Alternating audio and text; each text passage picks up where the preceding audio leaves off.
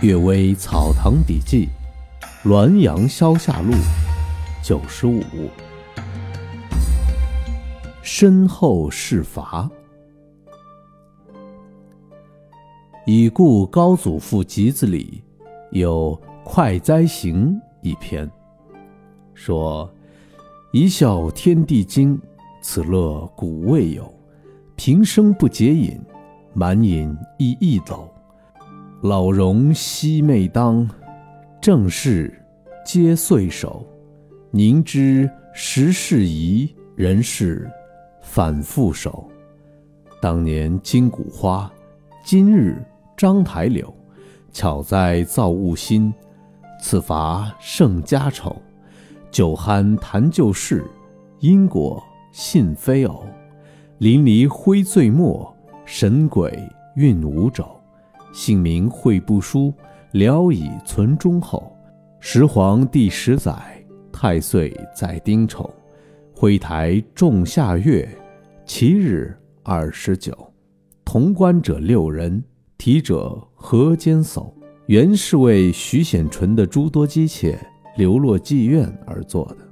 起初，那些姬妾隶属妓女的名册时，有发誓死不从的。夜里梦见徐显纯满身是血，说：“我死了也不能掩盖罪恶，所以拿你们来显示身后的惩罚。你如果不从，我的罪更加重。”那些姬妾往往举出这件事情告诉别人，所以有因果信非偶的句子。果报之速。先四叔立府公，一天往河城去拜望。一天往河城去拜访朋友，途中见一人骑马向东北奔驰，突然被柳枝挂下马来。众人跑过去一看，已经断了气。过了一顿饭的时间，一个妇女哭喊着走过来说：“婆婆生病，没钱买药。”我徒步走了一天一夜，向娘家借了一点衣服首饰，打算换钱为婆母买药，不想被骑马贼夺走了。众人领他来看堕马的人，当时堕马的人已经苏醒，妇人呼喊说：“正是这个人！”包袱就丢在了路旁。人们问骑马人包袱中衣服首饰的数目。骑马人不能回答。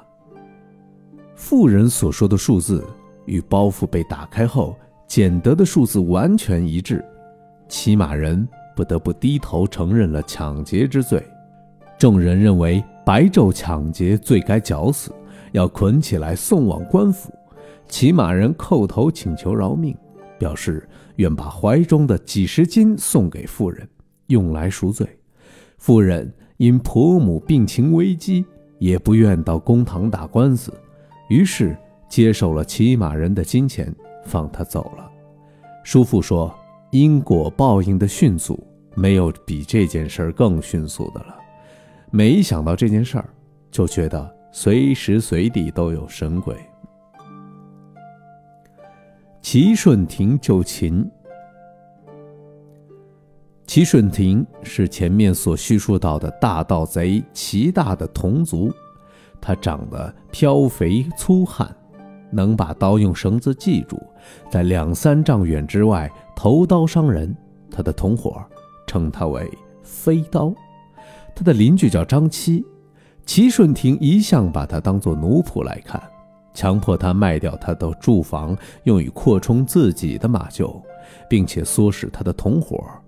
威吓他，说：“你如果不赶快走，立即就有大祸临头。”张七迫不得已，推带着妻子儿女，仓皇的逃出。到了一个不知名的地方，才来到神祠，默默的祷告。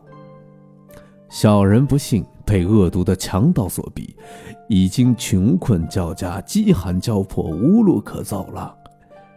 然后恭恭敬敬地把木杖立在神灵面前，看木杖倒向何方，就往何处走。木杖倒向东北方。于是张七带着一家人坎坎坷坷，沿途乞讨到了天津，在天津把女儿嫁给了一个盐丁，帮助他晒盐，勉强能维持生计。